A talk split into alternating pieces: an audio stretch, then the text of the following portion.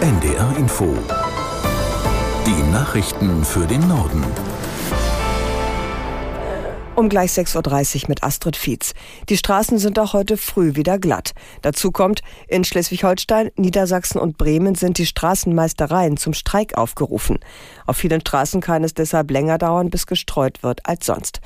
Henrike Feierabend aus der NDR Nachrichtenredaktion erklärt, um welche Straßen es geht. Bundes-, Landes- und Kreisstraßen, die sind vom Streik besonders betroffen. Keine Autobahnen. Und auch die Straßen in Städten und Gemeinden werden so gut es geht gestreut. Eine Sache dürfte auch ein wenig den Druck aus der Situation nehmen. Gerade in Schleswig-Holstein sind viele private Streudienste im Einsatz. Aber alles können die eben auch nicht auffangen. Von der Straßenmeisterei in Oldenburg in Niedersachsen heißt es zum Beispiel, normalerweise sind wir um 6 Uhr mit dem Streuen durch und die Straßen sind eisfrei. Das wird heute Morgen definitiv nicht so sein. Die Feuerpause im Gazastreifen wird um einen Tag verlängert.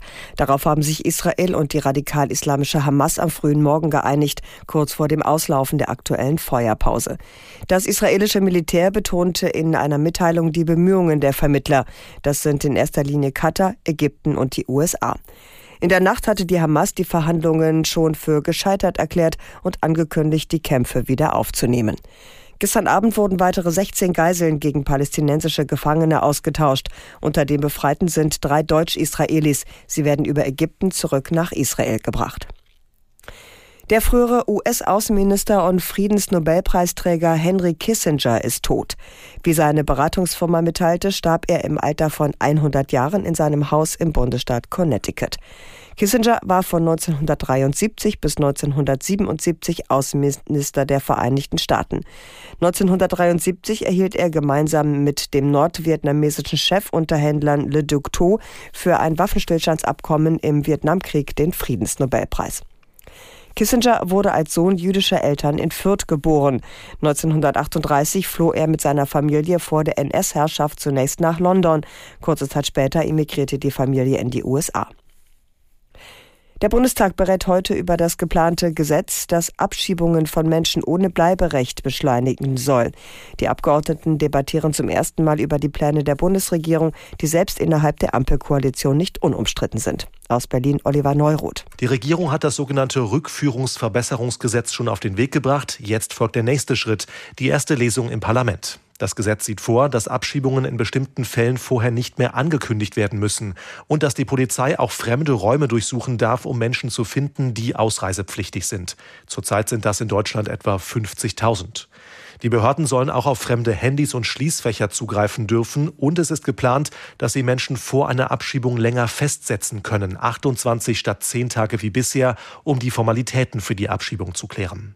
Menschenrechtsorganisationen wie Pro Asyl sprechen von einem inhumanen Gesetz. Auch einige Parlamentarier von SPD und Grünen haben Bedenken.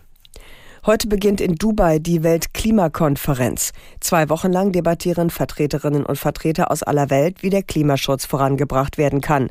Wie Werner Eckert berichtet, ist eine Bestandsaufnahme besonders wichtig, wie viel schon für den Klimaschutz getan worden ist. Klar ist schon, es ist viel zu wenig. Die Erderwärmung geht Richtung zweieinhalb Grad, nicht eineinhalb Grad, was man eigentlich will. Schnell raus aus Kohle, Öl und Gas wäre die Lösung. Aber die Staaten haben ganz entschieden Angst um ihren Wohlstand. Deshalb wird es wohl eine eher vage Formulierung geben.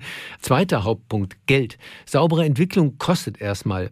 Anpassung auch und dann natürlich die Schäden und Verluste, die alle spüren. Unstrittig, dass den wirklich Bedürftigen da auch geholfen werden muss, aber bislang zahlen immer nur die alten Industriestaaten ein. China und selbst reiche Ölländer wie die Vereinigten Arabischen Emirate, da findet die Konferenz statt, sollen auch zahlen fordern am hartnäckigsten die USA. Weil am Ende aber jeder Staat jedem einzelnen Punkt zustimmen muss, kann immer nur der kleinste gemeinsame Nenner bei rauskommen. In Nordmazedonien wird heute über die Zukunft der OSZE beraten.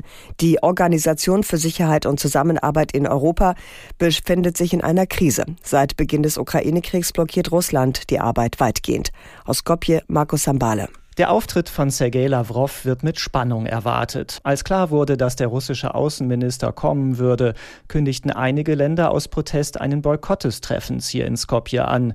Der ukrainische Außenminister, aber auch die Außenminister anderer osteuropäischer Staaten sagten ab. Annalena Baerbock betrachtet die OSZE aber weiter als Sicherheitsanker, als zentrales Puzzlestück der Sicherheitsarchitektur in Europa, wie sie es vor Beginn des Treffens formulierte. Die deutsche Außenministerin will sich deshalb für eine Rettung der Organisation mit ihren 57 Mitgliedstaaten einsetzen. Heute wird es hier in Skopje darum gehen, ob trotz des Streits Russlands Blockade aufgebrochen werden kann und ob die deutsche Diplomatin Helga Schmidt die OSZE weiter leiten soll.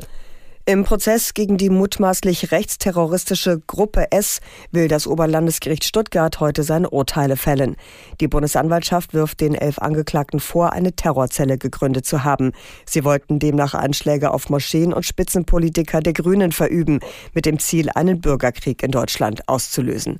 Das streng gesicherte Verfahren läuft seit mehr als 170 Verhandlungstagen. Und das waren die Nachrichten.